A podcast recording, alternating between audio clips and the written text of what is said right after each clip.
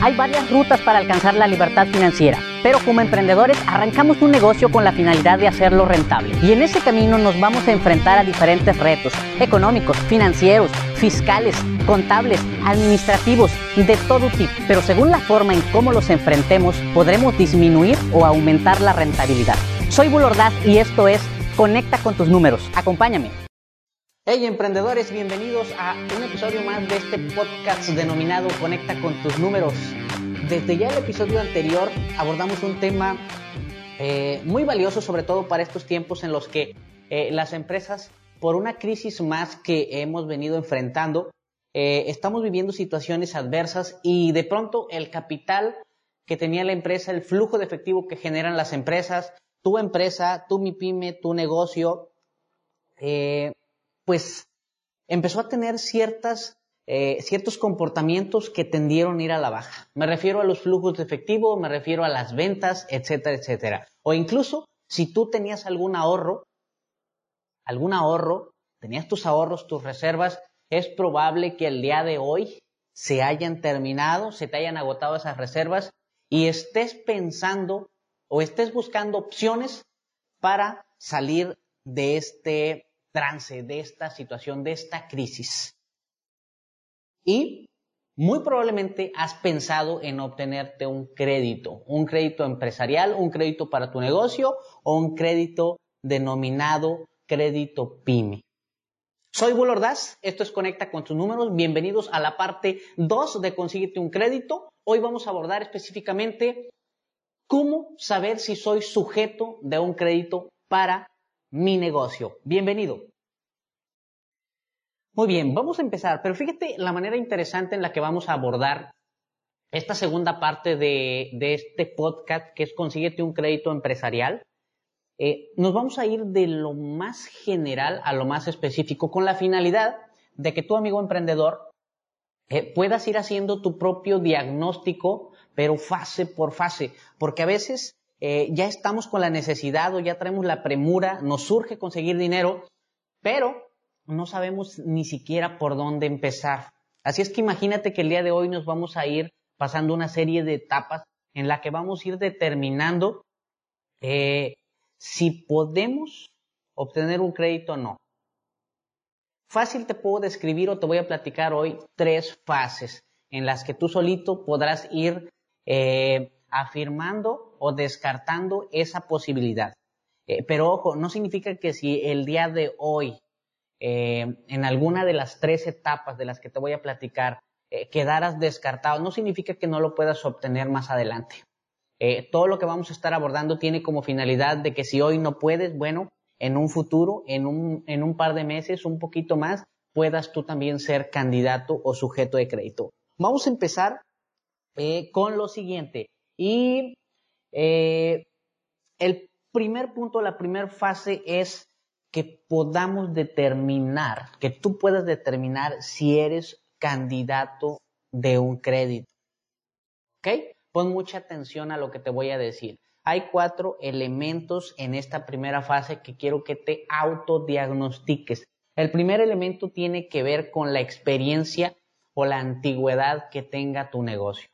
Experiencia, antigüedad, te lo podrán manejar de una u otra manera, pero este punto se refiere básicamente a eh, cuánto tiempo llevas con una actividad empresarial. Y no me refiero al alta al RFC, porque a veces nos confundimos, eh, que yo me di de alta al RFC hace cinco años, hace tres años, hace más años, pero eh, he tenido a lo largo de ese periodo de tiempo diferentes actividades empresariales. Cuando te hablo de experiencia, significa llevando a cabo, desempeñando una actividad empresarial en específico sobre la que está eh, eh, plasmado el objetivo de conseguir un crédito. Es decir, imagínate que tú tienes la necesidad de construir otra planta en alguna otra ciudad del país eh, y a lo que te dedicas es a la producción de ropa industrial. ¿Ok? Te dedicas a eso. Y si ya llevas una antigüedad de al menos dos años de operación, tienes experiencia al menos de dos años con esa actividad, significa que ante los ojos de cualquier institución financiera, tú ya eres un eh, sujeto, empiezas a cumplir con el primer requisito de validación de este autodiagnóstico. ¿Qué antigüedad tienes tú con tu actividad empresarial? Revisa en tu constancia de situación fiscal para que determines si ya tienes al menos dos años con esa antigüedad y enseguida pasamos con el segundo punto de esta primera fase.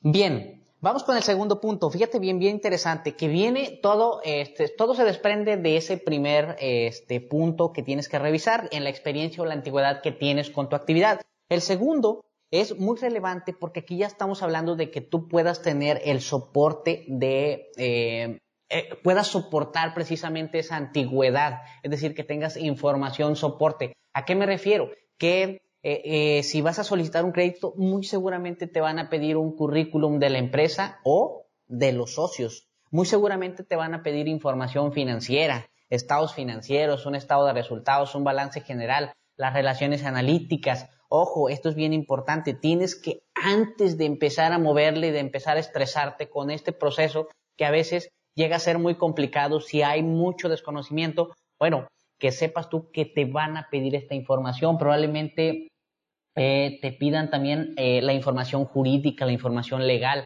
un acta constitutiva, una constancia de situación fiscal y probablemente te lleguen a pedir incluso las declaraciones de tus impuestos que que eso ya lo vamos a ver más a detalle más adelante en lo que es la integración de un, expediente.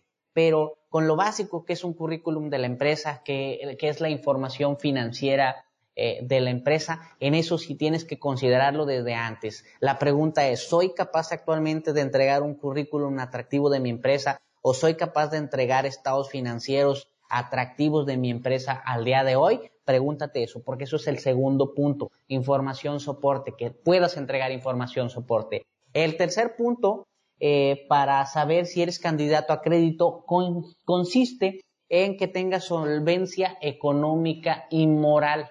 La solvencia económica está muy claro. Significa que tú ante terceros, clientes, proveedores eh, o incluso tus acreedores tengas buenas referencias. Te van a pedir referencias de socios comerciales que pueden ser clientes, proveedores y pudieran hablarle a estas referencias. Por eso se habla de que eh, tengas solvencia económica y moral. Y cuando hablamos de solvencia moral, tiene que ver también con la imagen que tenga tu negocio actualmente en el mercado, el posicionamiento que pueda tener tu negocio en el mercado, incluso a veces hasta la responsabilidad social de tu empresa. Esto es importante. También hazte un diagnóstico, a ver qué está pasando, cómo me perciben actualmente mis clientes, proveedores, en cuanto a cumplimiento de mis compromisos, cómo me percibe la sociedad, probablemente el entorno en el que me encuentro, geográfico, social.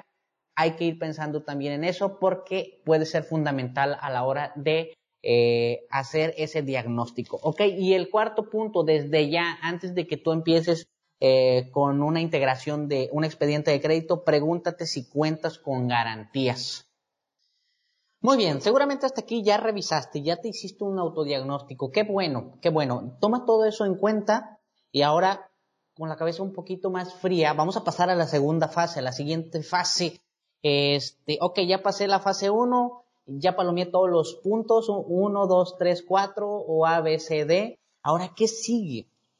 Tienes que considerar lo siguiente. Ahora te voy a platicar acerca de aquello que existe dentro o incluso fuera de tu unidad de negocio, de tu empresa, que puede ser un factor limitante. Te voy a platicar acerca de qué puede limitar tu solicitud de crédito y que no tenías contemplado, no habías tomado en cuenta. Muy bien, el primer elemento factor que pudiera limitarte tiene que ver con que tu empresa actualmente esté sobreendeudada y por eh, estar absorbido por la operación, por los compromisos que tienes, por la operación de ventas, este, poderle cumplir a tus clientes en tiempo y forma, etcétera, etcétera, todas las responsabilidades que tienes como dueño de negocio, seguramente no has podido evaluar si tu empresa tiene la capacidad de eh, cubrir o pagar alguna deuda a largo plazo, pero cuyos pagos serían de manera eh, constante, de manera mensual.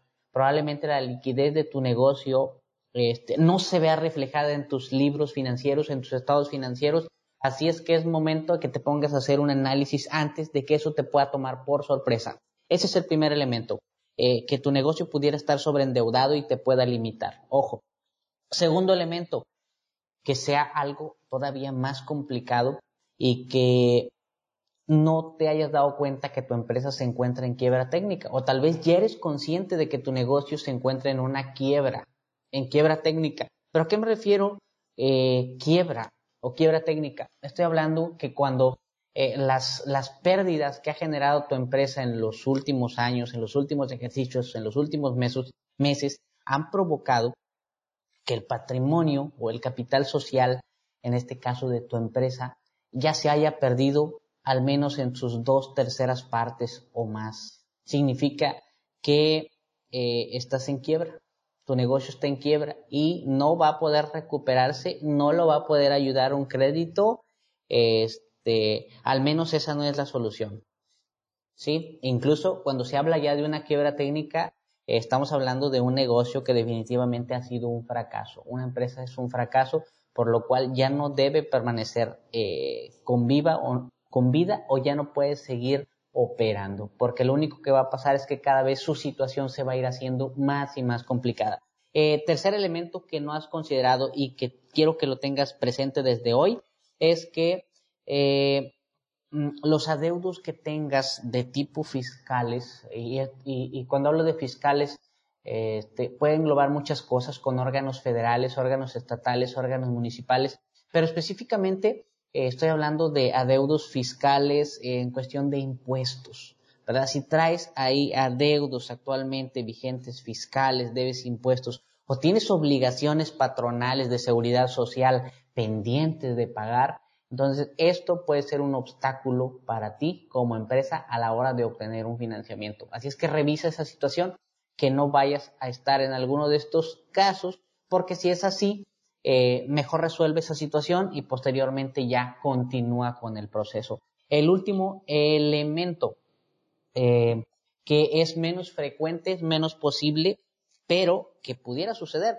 Y me refiero a que tu empresa se encuentra actualmente en algún proceso legal, eh, que tengas alguna demanda del tipo que sea, alguna demanda, o que el proyecto o el negocio que tú estás proyectando llevar a cabo genere consecuencias negativas o daños al medio ambiente. Entonces, actualmente eso es muy importante.